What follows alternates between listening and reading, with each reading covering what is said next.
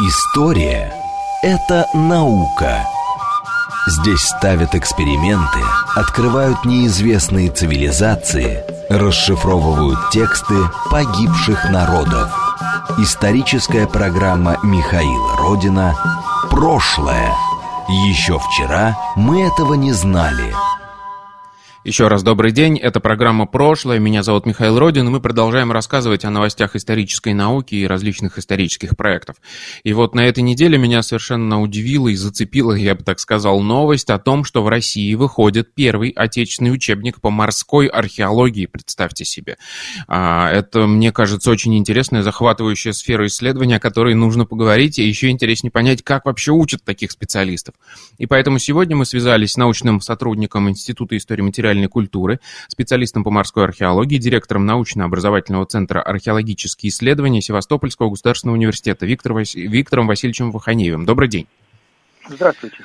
Да, Виктор Васильевич, расскажите, во-первых, э, как э, учат этой профессии? Вот вы издали учебник. Э, как вообще можно по учебникам этому научиться? Имеет ли смысл какие-то делать методические пособия вот такие для дистанционного, скажем так, образования? В действительности, а, три года назад в Севастопольском университете, как а, а, ведущем университете Приморского города, был такой создан проект по созданию первой практической магистратуры в области морской археологии. А, дело в том, что несмотря на наши успехи и достижения 60-х годов, благодаря профессору Владимиру Владимировичу Блаватскому, тем не менее, к современности школы подготовки кадров для проведения морских археологических исследований у нас практически не сложилось. Да, у нас есть несколько э, высокого класса специалистов, но на систему это не поставлено. И поэтому Севастопольский университет как э, сделал ставку на развитие морских дисциплин. И в качестве приоритетного он избрал в том числе и морскую археологию для себя. Где, как ни в Крыму, развивать морскую и подводную археологию. И в действительности в 2018 году произошел первый набор магистрантов, в 2019 второй, в этом году третий. И благодаря накопленному опыту ведения э, магистратуры э, удалось э, написать вот первый учебник в этом направлении в России. Потому что, к сожалению, следует признать, что иностранные аналоги существуют, но негоже пользоваться, да, у нас мощная отечественная школа археологии. И вот мы, нам удалось объединить а, все современные достижения отечественные, сравнить их с зарубежными аналогами. Ну и мы надеемся, что кирпичик за кирпичиком будем формировать свою школу морской археологии на юге. А, морской археолог это такое, ну, очень романтичная профессия, да, мы сразу представляем себе картинки, человек с аквалангом погружается на глубину и там а, видит прям буквально а, у себя а, под ногами, можно было бы сказать, но тут под водой, как сказать, под собой видит древние города, очень много видим, видим интересных картин о том, там, как статуи выплывают из ила. Это очень разносторонний должен быть, я так понимаю, специалист, потому что он, с одной стороны, должен совмещать в себе знания археолога такого э, надводного, что ли, обычного сухопутного, и в то же время очень много специальных знаний. Э, как устроен вообще этот курс? Расскажите про это. Абсолютно верно. Ну, первое, на чем следует сказать, это то, что э, морская археология это не только и не столько подводная археология. Подводная археология это всего лишь метод, это не отдельная субдисциплина, это метод археологического исследования, когда у тебя за спиной акваланг. А морская же археология может быть как подводной, так и наземной. Фактически она изучает все, это субдисциплина, изучающая все аспекты взаимодействия человека с морем, с реками, озерами, взаимосвязанными путями э, в прошлом. Ну, к примеру, взять амфору, да, вот э, у нас первая аналогия, когда мы говорим про амфоры, ну, какие-нибудь там, не знаю, затонувший корабль, набитый амфорами. Так вот, изучение амфоры на корабле – это всего лишь часть подводной археологии. Но амфоры же могли успешно быть перевезены, и корабль мог не затонуть, и амфоры там, не знаю, аж до Сибири могли дойти э, на торговых путях. Э, и вот это все часть составной э, элемента огромной субдисциплины морской археологии. Все, что перевозилось по воде, это тоже часть морской археологии. В действительности, в современности появилось огромное количество а, высокоспециализированных а, технических средств, которые нам позволяют находить а, остатки кораблекрушений на глубинах и 100, и 200, и 1000 метров. Сегодня у нас доступны глубины, как американцы сказали, море – это новый фронтир, который сейчас осваивается человеком. Вот. И э, у нас существует необходимость подготовки кадров для использования этих э, новых технических средств. Они в основном используются да, там, военными, спасателями, э, газодобывающими компаниями. Но археология в воде э, также очень э, интересный и пока что малоисследованный аспект. И мы на сегодня это делаем упор. Следует также обозначить, что курс у нас состоит из огромного количества профильных дисциплин. Это планирование организация морских экспедиций. А, помимо, вот, как мы знаем, общие наземные правила создания там лагеря, в воде и на воде существуют другие правила, другие контролирующие организации, другое взаимодействие, техника безопасности. Кроме этого, мы обучаем студентов как плаванию, собственно, и в акваланге – как часть морской археологии подводное направление, так и университетом закуплены и современные технические новинки. У нас э, есть и телеуправляемые подводные аппараты, и окончив курс магистратуры, студент получает сертификат на управление телеуправляемым подводным аппаратом. Это такой маленький робот, а, который может проникнуть на любые глубины. Наш погружается до 200 метров. И а, самое интересное, это вот практики, которые мы проводим вот в действующих подводных экспедициях, которые в Крыму до сих пор продолжают и место быть и в Севастополе, и в Крыму. Черт побери, если бы я был школьником, я бы прямо сейчас побежал записываться на подготовительные курсы а, на вашу магистратуру. Давайте разложим на составляющие. Правильно ли я понимаю, что морской археолог это не только тот человек, который умеет просто плавать в акваланге и там что-то расчищать под водой. Он должен понимать, как это было все устроено. То есть он должен понимать, как устроен античный порт или вообще порты старых времен. А, он должен понимать, как была устроена морская логистика, а, как, собственно, э, проходили торговые пути. И вот это вот все необходимый набор таких теоретических знаний, которыми должен обладать морской археолог.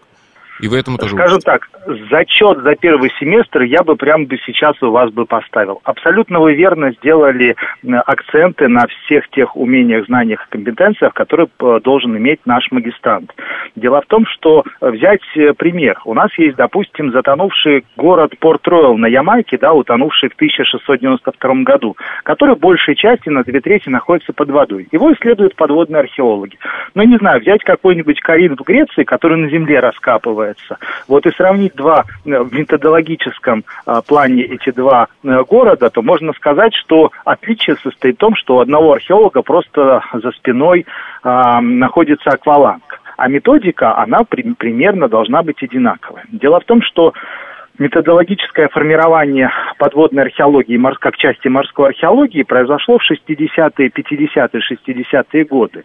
Дело в том, что если до этого э, аквалангист, водолаз был облечен в тяжелый э, скафандр с, со шлемом медным, и он такой тяжелой поступью ступал по дну, э, в результате чего подымалась муть, он ничего не видел, э, раскопки проходили, в принципе, в условиях условиях, больше похожих на грабительские, то есть охота была за более ценными предметами искусства. То появление акваланга благодаря Кусто открыло новые методологические аспекты. Сегодня нам можно зависать на дном и как можно меньше повреждать объекты, их исследовать, раскапывать и так далее. И все это мы берем э, в арсенал современного вооружения. Дело в том, что археология должна давать максимальное извлечение археологической информации при минимуме разрушений, скажем так. И вот от тщательности этой информации мы можем, собственно, судить, успешно ли мы провели исследование или нет. Сегодня у нас огромное количество, не знаю, современных подводных фотокамер, которые позволяют все фиксировать, а потом анализировать. А, у наших предшественников этого не было, и поэтому сложилось за подводной и морской археологией, ну, статус такого любительства. да, и когда мы с нашими наземными коллегами всегда на конференциях встречаемся, то и первоначально и у них было э, мнение, что подводные археологи это какие-то любители, полупрофессионалы, которые только что-то выдергивают из воды. Но в действительности сегодня мы стараемся переломить это, показать, что работы под водой не менее важны, интересны и также научны, как и наземные работы. Бесспорно, работы на Земле крайне сложные в научном плане, под водой сложны вдвойне. Но именно этим обуславливается необходимость подготовки нового поколения специалистов, которые готовы использовать очень дорогостоящее оборудование, но привносить, давать результаты, те, которые раньше считались фантастическими. Ведь не секрет, что под водой у нас сохраняются органические объекты, которые на суше не сохраняются. Примеру, в Восточном Крыму я провожу совместно с Эрмитажем и Имком э, археологическую экспедицию по изучению античного босфорского города Акра, который большей частью затоплен водами Керченского пролива. И под водой у нас сохраняются деревянные изделия, такие как, ну не знаю, расчески гребни э, или элементы э, деревянной мебели античного периода, которым две с половиной тысячи лет, которые на суше обычно не сохраняются. Но о том, что говорить деревянные изделия были основной частью э, быта э, вплоть там до современности, да, но просто ввиду того, что на суше в сухой земле оно не сохраняется, то есть это нам позволяет открывать новые аспекты жизни древних социальных обществ, к примеру. Это совершенно удивительно. И вот давайте, собственно, поговорим, попытаемся перенести, скажем так, проблемы сухопутной археологии на морскую и показать, как вы их решаете. Мне кажется, это будет очень интересный опыт. Вот вы упомянули, да, что самое главное не просто находка, а ее контекст. И в этом смысле э, в сухопутной археологии важную роль играет планиграфия, то есть любой раскоп представляет собой такую сеточку, да, расчерченную, где мы точно фиксируем нахождение каждой находки. И стратиграфию, когда мы по вертикали любую находку можем так вглубь э, фиксировать, и, соответственно, получается такой 3D-модель, да, вот этого вот слоя культурного. Как вы это делаете под водой? Это же невозможно, казалось бы. Вот тут вот на втором зачете нам нужно с вами немножко поработать, чтобы мы не говорили, что невозможно. Эти все проблемы, которые вы озвучили, еще в 60-е годы решил Джордж Басс, который перенес наземную методологию на подводные работы, чем, собственно, и заслужил мировое признание и показал, что работы под водой – это такая же археология, как и на Земле. В действительности арсенал у нас технических средств для э, фиксации и раскопок примерно такой же, как и у наземных коллег. Единственное, что под водой мы копаем не лопатой, лопатами и тачками вывозим грунт, а у нас есть специальные приспособления, такие как, к примеру, гидроэжекторы или эрлифты. Это такие насосики, которые действуют по принципу отсоса пульпы э, грунта с водой, да, и по системе шлангов их можно вывести в сторону, или на поверхность для просейки, или э, в сторону для формирования отвала. В действительности под водой у нас э, сетка такая же, как и на Земле. То есть обычно это может быть и рамы, и пластиковые, и металлические. Ну, иногда из бечевки ее можно сделать, но это не совсем безопасно, потому что можно зацепиться. Э, конечно же, формирование э, слоя отложений под водой происходит по несколько иным принципам, чем на Земле. Мы очень часто имеем дело, допустим, с песком, который чаще осыпается. Но если мы доходим до культурного слоя не переотложенного, отложенного, то он, в принципе, может быть плотным, мы можем выдерживать э, борта и делать стратиграфию. Но если слои у нас оплывают, ну, собственно, на земле, если в песке копать, тоже они будут оплывать, то мы делаем элементарную опалубку э, и следим. Сегодня необходимость фиксации стратиграфической такая же важная э, деталь методики проведения исследований, как и на Земле. Да, и если мы не следим за стратиграфией, это грубейшая методологическая ошибка, которую нам потом коллеги поставят в неправильность проведения раскопок. Поэтому мы этому серьезное внимание уделяем. А в действительности сегодня появилось ряд цифровых э, возможностей создания тех же трехмерных моделей и на Земле. Причем которые зарекомендовали себя даже с большей практичностью. Ну вот, к примеру, общедоступным сегодня стал метод фотограмметрии, когда на основе сним, там, сотен, десятков, э, тысяч э, фотоснимков можно построить трехмерную модель чего-либо. И главная проблема, когда мы фиксируем что-то под водой, это плохая видимость. да, нам приходится камеру держать, ну, там, не знаю, в метре от объекта съемок. И поэтому, если мы закладываем там раскоп хотя бы там 25 квадратных метров, 5 на 5, конечно, мы его в один кадр весь уместить не можем. И тут нам приходит на помощь эта фотограмметрия, когда мы можем сделать тысячу, две, три тысячи э, фотографий э, раскопа или какого-то объекта, или затонувшего корабля, и потом с помощью специального программного обеспечения это обработать и получить цифровой слепок этого объекта, который уже можем перевести в растер, зафиксировать, зарисовать, но и даже не двухмерная нам фиксация важна. У нас есть трехмерная модель, да, которая, конечно же, обеспечит последующую э, обработку полученных материалов. Мы можем выложить эту модель, там, не знаю, в Sketchfab на портал, и каждый коллега э, может э, аналогии посмотреть э, своим исследованием то, что раскопали мы, если, допустим, это какой-то корабль. Очень важно иногда следить за те детали крепления, которые использовались там в какой-то определенный период, или устройство каркаса судна этого и так далее. Двухмерное изображение не всегда передает все эти наши особенности, а сегодня в цифровом цифровой век мы позволяем это делать. И что самое главное, все это проверяемо. Ведь основная проблема была то, что очень долгое время подводными работами занимались не профессиональные археологи, а специалисты в водолазном деле. Ну, поскольку считалось, что э, водолаз – это отдельная профессия, археолог находится там где-то сверху в лодке, и ему водолазы доставляют все материалы, и он уже делает какие-то свои интерпретационные, э, высказывает там гипотезы, интерпретации. А сегодня э, век э, развития дайвинга, любой э, даже пожилой археолог может одеть акваланг и посмотреть все, что находится под водой самолично и проконтролировать. А эти трехмерные модели позволяют еще и коллегам, и наземным, и подводным, все это рассмотреть в деталях. А, вот, э, да, вы сейчас такой аналог, э, скажем так, вот этой коптерной фотограмметрии, которая сейчас развивает, привели в пример, да, то, что мы можем построить а, карту, скажем так, трехмерную а, той, той области, которую будем изучать. А как, я так понимаю, что у вас есть еще и возможности сделать некоторую аналогию того, что сейчас тоже расцветает в археологии, это вот такая электромагнитная разведка, когда неразрушающим способом мы можем проникнуть под землю и посмотреть, что там, перед тем, как будем раскапывать. У вас есть такие а, возможности? Возможности. Аб- абсолютно верно.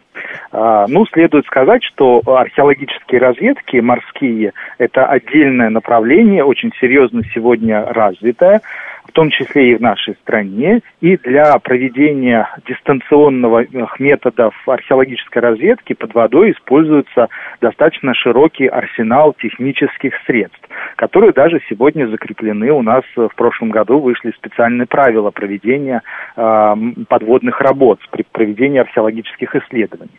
Для разведки мы используем как геофизические Э, как э, гидрофизические, э, так и гидроакустические методы. Гидроакустические методы – это те, которые посылают звуковой импульс, который отражается и возвращается. У нас есть несколько устройств, которые позволяют это сделать. В первую очередь, это эхолоты. Они бывают одна и многолучевые. Одна лучевые эхолоты, ну вот рыбаки, к примеру, используют, чтобы рыбу найти. То есть эхолот посылает импульс, который э, достигает какой-то аномалии, будь то косяк рыб или дно, отзеркаливается и возвращается. И мы видим, что на какой-то глубине да, какое-то возвышение есть. Э, такие устройства нам больше удобны для проведения на мелководье э, съемки дна, для того, чтобы знать, какая здесь глубина. А вот многолучевые системы, те, которые много одновременно импульсов посылают, позволяют нам снять трехмерную карту дна – и если там находится какой-то затонувший объект, допустим, корабль, то он отобразится на этой трехмерной 3D-карте дна. И мы его увидим. Из-за разности перепада высот программа простроит контуры этого судна. Более э, дополнительная система, которая гидроакустическая используется, это гидролокаторы. Гидролокаторы бокового, кругового или секторного обзора гидролокатор бокового обзора по такому же принципу работает, посылается сигнал, отражается и возвращается. Но формирует двухмерную картинку, которая называется эхограмма и сонограмма. И мы в действительности тоже можем увидеть то, что находится на дне из-за разности цветов. выше-ниже у нас разные оттенки цветов происходят, плюс оттенки дают разные типы грунтов. Глинистые один оттенок дают, песочные или каменистые другой оттенок. Кроме этого, у нас используется огромное количество геофизических методов. В первую очередь, это магнитометры. Ну, логично, что просто так, если это не геология, то металлические изделия по, под водой валяться не будут, да? То есть так или иначе они связаны с деятельностью человека. Ну, допустим, это якоря, пушки, ядра, какие-то металлические элементы судов. И если у нас особых выходов геологии, которые можно э, отследить, нету, ну или отсеять в качестве шума, то мы, в принципе, можем заснять э, уровень в нанотеслах э, магнитного поля в данной точке, потому что любой ферромагнитный объект, ну там, не знаю, железный объект, имеет, создает свое, имеет свое э, искажение в магнитном поле Земли. Магнитное поле в данном месте его обойдет. И измеряя магнитное поле в разных местах мы сможем находить металлические объекты. Ну, конечно, их обныриваем потом, смотрим, и зачастую это какие-то э, предметы, оставленные человеком, утонувшие, да, затонувшие и так далее. Кроме этого, мы сегодня можем сканировать даже то, что заилено. Ну вот, к примеру, работая здесь, на Балтике, в, в Петербурге, э, у нас очень тяжело проводить исследования, э, потому что видимость воды практически очень часто близка к нулю да, и водолазное обследование не всегда может, там, не знаю, в метре, если находится какой-то объект, его можно не увидеть. А э, тем более, если объект, допустим, находится под слоем ила, как его в таком случае найти? Ну, если он и содержит магнитные вещи, э, ферромагнитные, то магнитометром или подводным металлодетектором, а если он деревянный? То здесь нам на помощь приходят такие приборы, как профилографы параметрические. Их используют в геологии для э, использования, э, чтобы узнать, какие геологические напластования, этот низкочастотный э, сигнал акустический пробивает морское дно и показывает разные слои, плотность разных слоев. И логично, что какой-нибудь затонувший корабль нам покажет здесь как аномалия, поскольку деревянные его или металлические объекты будут выделяться из плотности, а, допустим, слоя ила. Вот, к примеру, город Акра, про который я говорил, а, мы там проследили даже культурные слои города. То есть э, слои э, культурные тоже отображаются на этом устройстве. На мелководье также можно использовать и георадары. То есть э, спектр технических новинок, которые сегодня можно использовать для проведения археологических исследований на участках водных объектов, он действительно широк. Что в первую очередь требует также и привлечения э, или, по крайней мере, знания археологами всех особенностей использования таких технических средств. То есть в первую очередь археолог у нас сегодня должен не только гуманитарными знаниями обладать, как вот раньше считалось, да, история наша все, но сегодня, что наземный археолог должен уметь э, правильно фиксировать, уметь работать с тахиометром, вот, а морской археолог должен еще и знать вот особенности вот этих геофизических, э, гидроакустических методов. Вот смотрите, у нас осталось э, примерно полторы минуты до конца эфира, как раз для того, чтобы перечислить фронт работы для специалистов, которых вы готовите. Мне, как сухопутной крысе, непривычно думать о том, что Россия — это морская держава, но это не так, да, и у нас очень много должно быть памятников, которые можно исследовать таким образом. Вы уже упомянули Акру, где вы работаете. Где еще сейчас работают морские археологи и где они хотели бы работать? Значит, спектр экспедиции очень огромный, и он увеличивается. Помимо Крыма, где исследуются затопленные части античных городов и кораблекрушения, у нас очень перспективные работы проводятся на северо-западе, на Балтике. Большое количество кораблекрушений сегодня обнаруживается 17, 18, 19 века. У нас работы проводятся в реках, допустим, а, в Новгороде проводится своя экспедиция по обследованию а, моста а, древнерусского Допустим, исследования проводятся на памятниках озерной археологии, в заболоченной местности, где тоже используется морские археологическая, морская археологическая методология. В действительности с ростом хозяйственного освоения России, оно увеличивается, необходимость в проведении спасательных работ а, у нас с каждым годом все будет увеличиваться. Я надеюсь, что новое поколение археологов э, сможет успешно перенять наш флаг и в дальнейшем прославить нашу науку в целом. Отлично. Спасибо вам большое. Это был Виктор Васильевич Ваханеев, научный сотрудник Института истории материальной культуры. И мы говорили об издании, возможно, одного из самых интересных и самых романтичных учебников вообще в России, который издается за последние годы, первом отечественном учебнике по морской археологии. Это была программа «Прошлое». Меня зовут Михаил Родин. До новых встреч. Пока.